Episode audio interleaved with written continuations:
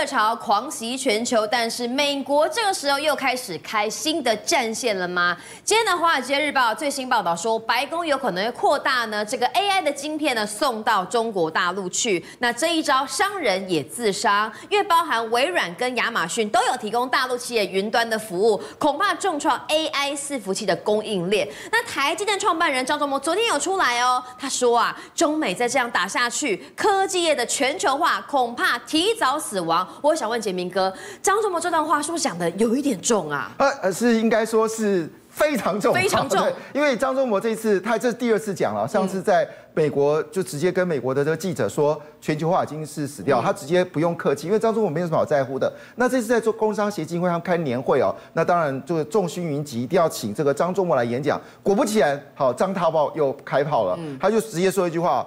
国家安全哦，现在已经优先于经济，优先于科技了。现在呢，这些东西呢都不重要，国家安全就是已经驾于全球化的一个之上。那所谓全球化是什么？简单，我的是什么原因？我的人工便宜，所以你的设备到我这边来生产嘛。但是我这个化学药剂比你强，那你就来我这边生产，你就不要生产了嘛。对，好，这样大家的成本都会降低，产品就会提升嘛。但是对不起啊，以现在所谓的就是。国安为要求的情况之下，即便中国具有什么样的特色，他们都决定我不跟你往来了。现在直接双方已经没有合作，就叫做竞争。那他也解释已经很清楚了，这个竞争的关系呢，基本上就叫修昔底德的陷阱。意思说呢，在过去历史当中，其实都有一个国家是霸权，但另外国家崛起，当一个国家。大的时候，看到另外国家崛起的时候，他就想办法用各种竞争方式把它压下来。是，其中战争是一种方式。对，当然张忠谋说这不见得会战争啊，但是竞争一定有的。但是你知道张忠谋讲完之后，话锋一摆一转，直接讲开炮美国。对，他说台积电去美国基本上这个问题很严重。他说呢，以美国现在技术来看的话。在台湾早就已经可以盖盖两座厂了，到现在一个厂还盖不好，他就单指啊，像这个无尘室啊，啊，美国还有都都没有帮忙，而且重要事情是我们要派劳工去的时候，他还要叫我们签一个叫做非移民式的劳工这个这个签这个这个签证。在搞什么？你看张忠谋真的很生气，他真的很生气。就是当初讲好的礼遇就好像都没有，都打折了。而且张忠谋过去，张忠谋还说一句话，说我们当时把这个呃台南的这个五纳米的这个机器设备哦千里迢迢送到你美国装机有没有？啊，你拜登也来了嘛？这个所有各各个包括 NVIDIA 的这个执行长都来了，竟然讲了一句话说工会也很重要。他说：“工会罢工，我台积电怎么办？”哦，他很生气。但是我我要说一句话，你跟我谈什么工会啊？是是，但是我要说一句话，接下来我要谈的事情啊，张忠谋这个叫小事了啊，因为这个只是你的工程比较慢而已，那你可以稍微延缓你的生产。但接下来我要谈的事情是直接让这两家公司重创。我们知道，在美国哦，有两家很重要的云端公司啊，也是我们台湾主要的这个客户哦，一个就是 Amazon，跟一个是微软。那我们知道 Amazon 的股价为啥本益比已经到那个一倍、两一百倍、两百倍，甚至没有本益比的情况之下，就是因为大家看好的不是它电商，嗯，看好是它在云端的布置是 number one，AWS。对，而且你知道每次美国有伺服器的这个竞争的时候呢，都是由 Amazon 跟微软来竞单，但不论怎么样啊，不论他们谁竞单得标，最后都是台湾嘛，哈，是。Amazon 只有一家厂商帮他代工，就是广达。那微软大概都养了我们红海啊、英业达啊，这些都是由微软来养的。好，那我讲这么多在说什么？事情，绝那他们的为什么那么强大？除了这个美国市场之外，他们有一个很大的市场在中国。哦，中国大陆很多企业都用这两家的云端服务。对，要这云端服务，他帮他做衍生性的计算什么之类的。好，那这个情况之下，问题来了。当你来看这个份额，有没有？这个份额有多可怕？嗯。这么大一块，全球云计算的云云计算的市场份额，亚马逊跟微软就占了超过一半。没错，那在在这个中国呢，Amazon 也有一定的份额。但我要说一句话。其他你说看到这什么阿里云什么之类公司，但是未来它没有在 A 一百的合作之下，它的云的计计算能力是不如像 Amazon 跟微软的。当然，所以在这个情况下，其实对于所谓的微软跟 Amazon，他们也看好了中国的市场嘛，要不然比尔盖茨干嘛去中国呢？对不起，这是一通杀。嗯，你将来也不要想在中国生呃做云服务了。那为什么他们要做这件事情呢？哎，这个云服务到底怎么回事呢？话说。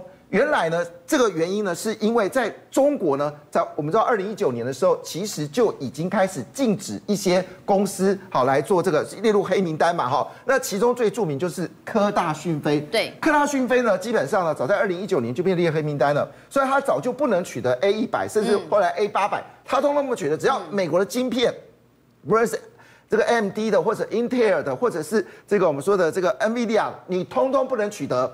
那这个，但是问题来了哦，这科大讯飞基本上现在还在运作。而且还不断出现新的商品。嗯，那不是不能用那些一咖一级大咖的晶片吗？它怎么运作？怎么样做服务呢？漂亮，你问到重点了。嗯、因为它绕道去取得第三端、第方是第三方的云端服务，指的就是微软跟 Amazon，他们买了大量的这个 NVIDIA 的晶片，嗯，所以它会透过它云服务继续做演算，继续提供它的这个算术，提供所谓大数据，还有说的超级电脑的供应。所以这个情况下，你看嘛，它直接租用的是透过云端租用这个。A 一百嘛，嗯，所以现在状况怎么样呢？美国的说法很简单，我不但车不卖给你，连你租车的权利都没有，是这够不够杀？很杀。事事实上，这确实是很杀，因为说那等于你尽力没有用啦，你不不让我买，我绕道可以买。好了，在这个情况之下呢，其实哦，我们这么说一句话，现在就要看哦，到底未来他所提出来的这个赶超 ChatGPT 时间表。可不可以成功？为什么这么说呢？其实拜登为什么要做这个决定？是因为科大讯飞呢自己发展了一个云。原来这故事背景是什么呢？就是呢，他们老板很骄傲的，好，这个看画面哦，他做了一个这个未来他要进入这个 Chat GPT 类类似的一个人工智慧的 GPT 对抗，对，没错，嗯，那他就有一个。一个新的软体啊，叫做星火 A P P，嗯，好，讯飞星火，讯飞星火，好，但是星火呢，它直接把时辰都讲清楚了。好，他说六月九号呢，我们就可以完成对话跟数学能力。嗯，好，那八月十五号呢，我们就可以执行所谓的那个代码的这些改变，还有多模组的运动。简单一句话，就是说呢，我就是要做到 Chat G P T 的。嗯，那。六月九号，他也展示了，是，而且展示让人家意外的事情是，他真的可以立刻及时回答和大部分的问题，而且重点，它的功能比五月份更进展。嗯，这个消息传到美国了，美国就纳闷啊，嗯，你不是没有 A 一百晶片吗？你怎么可以做？你不是没有 H 一百晶片呢？嗯，你竟然还可以号称在十月二十四号的时候可以跟 ChatGPT 相相提并论？讯飞的星火它有多厉害啊？举个简单的例子，老板叫你礼拜天加班不给加薪。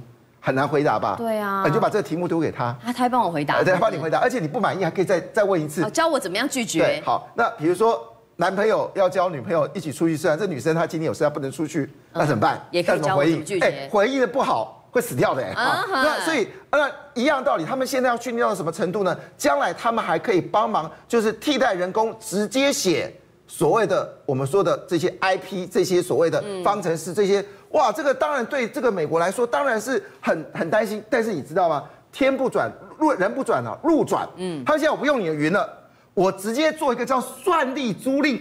算力租赁，简单一句话呢，我直接你现在不能用我的云嘛？对。但我 A 一百可以租赁啊。嗯。我现在是 A 一百放在云端嘛，然后现在这个云端都不能使用嘛，但我 A 一百晶片。可以单独租赁啊，嗯，所以你知道这个消息一出来之后不得了了，中国一堆的上市公司啊，因为你不是只有晶片嘛，你周围要配合电力啊，还有周围的这些厂商要合作啊，这个算力租赁一出来之后，哇，他们就觉得人生有希望。但我要说一句话，会不会又被禁掉？这不知道，有可能。所以以这个角度来看哦，事实上这个情况下对中国来说影响很剧烈。但我要说一句话，绝命杀不在这里，嗯，这些东西都是小事。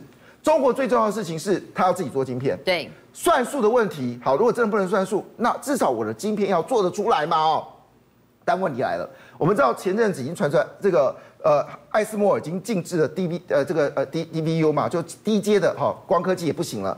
现在最可怕的是，那光刻机没有，比如二八奈米，像你国产不可能嘛？就只能他们只能做成熟制程，先进制程没招。二十八以上的还可以做嘛？嗯、但是你知道吗？这次日本已经决定了。他们决定要把他们的所有的化学药剂，就是怎么对付南韩的方式，要对付中国。哦，你还记得吗？出口去中国大陆。对，三年前的时候，因为这个我们说二战之后的一些问题，对，那么双方韩国、南韩跟日本不是有这个有纠纷吗？嗯，那么日本二话不说就把三个关键特别重要是氟化氢，氟化氢在清洗以后，你知道在我们制作这个晶圆的时候，上面会有一些杂质，对，每次过程当中你要清洗，嗯，清洗也不干净，你这个晶片就报废了。嗯，所以呢，他直接说氟化氢跟其他两个产品呢。不准卖到南海。那一次让三星惨毙了，他他的那个给高通的那个呃，就是那个那那一批全部报废嘛。好，现在这个事情要发生了，我们来看一下日本那个前段所做的这些这些所谓的我们说化学药剂哦，你你知道那个细啊，从砂石要变成一个细晶圆，它要清洗，要磨这个，要把它这个磨，还要沉淀，然后结合成一片晶片，哎，这需要许多的化学药剂啊。对，对不起，我们来看一下。这个是日本，你看，紫光这几个产品，我们刚才讲的，包括我们说的这个 EUV 的光光刻光刻胶、光封胶啊，还有说我们说的这些其他这些胶啊，就占的份额几乎是百分之百了。至少八十以上、九十以上都是日本来的，全部加起来，哎，这是半导体全球的百分之五十。嗯，而且这为什么是百分之百？因为没有一个国家可以做出比它更好的东西。嗯，所以这告诉你一件事情，总共有十四个产品，全部是由日本企业来主导。对，它告诉我们一个可怕的信息是什么呢？告诉我们这件事，日中国恐怕不是二十八纳米以下制程做不出来，嗯，恐怕要打回只剩六十纳米的制程了，嗯，因为六十纳米以以上的以上的制程呢，基本上来说比较简单的化学药剂可以处理，嗯、你越精密，你越要的是日本的这些这个胶膜，而且宣判死刑日子可能就在这个月的二十三号，没错，嗯，而且告诉一件事实啊，多可怕的事情，它恐怕连家电用的晶片都做不出来，对，这事情太夸张了。那当然，这个事情最后的的背后原因是因为。这个日本决定先从光阻剂着手，那光阻剂呢？其实你知道占整个呃半导体生产过程的成本就高达三十五个百分点，你知道这东西有多重要？所以杰瑞一直告诉大家，现在呢，美国是先自自损五百啊，台积电也就不要哭了。但是呢，日本更伤，因为他们是主要卖给中国跟南韩的，他现在中国生意不要做了，就是要让中国你从现在开始别想国产化晶片，这个更狠。政界、商界、演艺界，跨界揭秘，重案、悬案、攻击案、拍案惊奇，新闻内幕、独特观点，厘清事实，破解谜团。我是陈明君，我是李佳明，敬请锁定《五七新闻网》，真相不漏网。